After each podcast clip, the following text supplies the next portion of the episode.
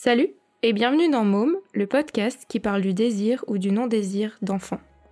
C'est parti. Elle devient quoi alors? Elle est quoi alors à ce moment-là dans, dans le... Elle est une machine à faire des enfants?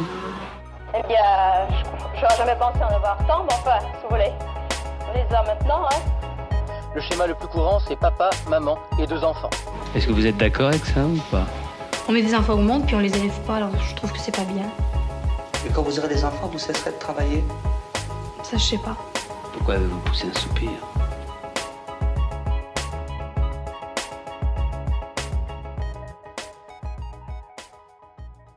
Je m'appelle Anna, j'ai 21 ans et je me suis faite stériliser volontairement le 7 mai 2019. Je m'appelle Sébastien, j'ai 39 ans, je suis web designer. Je suis psychologue et je suis pionnière sur le sujet des femmes qui ont fait le choix de ne pas avoir d'enfants. Ça a été euh, le sujet de ma thèse en 81. Je m'appelle Laura et une fois par mois, j'irai à la rencontre d'un être humain pour lui poser la question Et toi, t'en veux des mômes? Môme, pour l'instant c'est trois épisodes et si je devais te conseiller un épisode pour commencer, ce serait tout simplement le premier. Bon, le son est pas génial, mais il pose vraiment la base de ce dont je voulais parler dans ce podcast, à savoir qu'on peut être heureux ou heureuse en ayant fait le choix de ne pas avoir d'enfant. Mais la vérité, c'est que tu peux entrer dans le podcast par l'épisode que tu souhaites, car chaque épisode sont assez indépendants et abordent un thème précis. Donc tu peux facilement écouter un épisode sans avoir écouté les autres. Bonne écoute Que je me suis rendu compte qu'en fait non. En fait non, je voulais pas du tout d'enfant, du tout. J'ai envie euh, d'avoir des enfants avec une personne avec qui euh, je suis réellement, avec qui je sais qu'en fait on va élever cette, ces enfants ou cet enfant à deux et, euh, et que cet enfant n'est pas le résultat de quelque chose qui me doit quelque chose en fait. Ah, j'ai su que je ne voulais pas d'enfant euh, bah, en mai 68. Ça, ça a été une espèce de révélation, ça a été brusque. Donc moi, j'en suis très vite arrivée à me dire je veux me faire stériliser. Et j'en suis aussi très vite arrivée à me dire mais je vais galérer pour ça. J'ai vécu ça, j'ai vécu des avortements. euh, Et il est fondamental maintenant, je trouve, que euh, les femmes se rendent compte, la société se rende compte surtout, que les femmes ont une dimension d'épanouissement bien ailleurs que dans la maternité.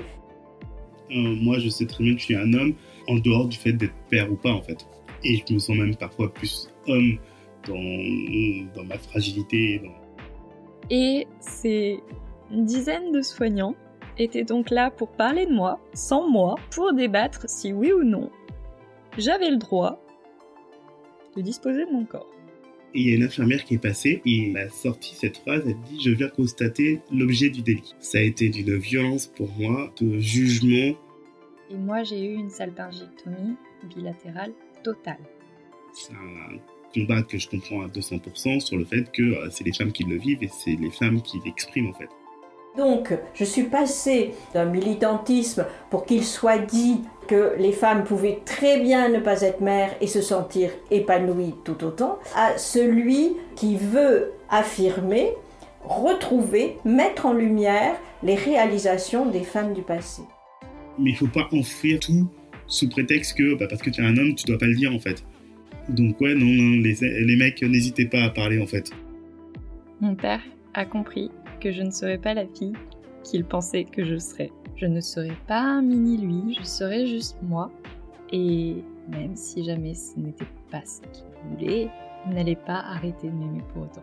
Je sais jamais à quel point cette histoire nous appartient, à elle et moi, ou euh, m'appartient aussi par rapport à ce que j'ai vécu en fait. Est-ce que c'est légitime d'en parler? Une vie sans enfant, c'est une vie euh, c'est une vie toujours euh, vivante, j'allais dire. Enfin, Ma vie ne se, ne se résume pas à me dire que euh, j'ai transmis quelque chose à ma progéniture en fait. Moi, le plus important pour moi, c'est de me dire que qu'est-ce que je fais de ma vie aujourd'hui en fait. Je, ma vie sans enfant, je la vis déjà aujourd'hui et je pense que ça peut continuer longtemps comme ça. Parce que l'important dans l'histoire, c'est de trouver son propre talent, c'est de trouver euh, vers quoi on est appelé.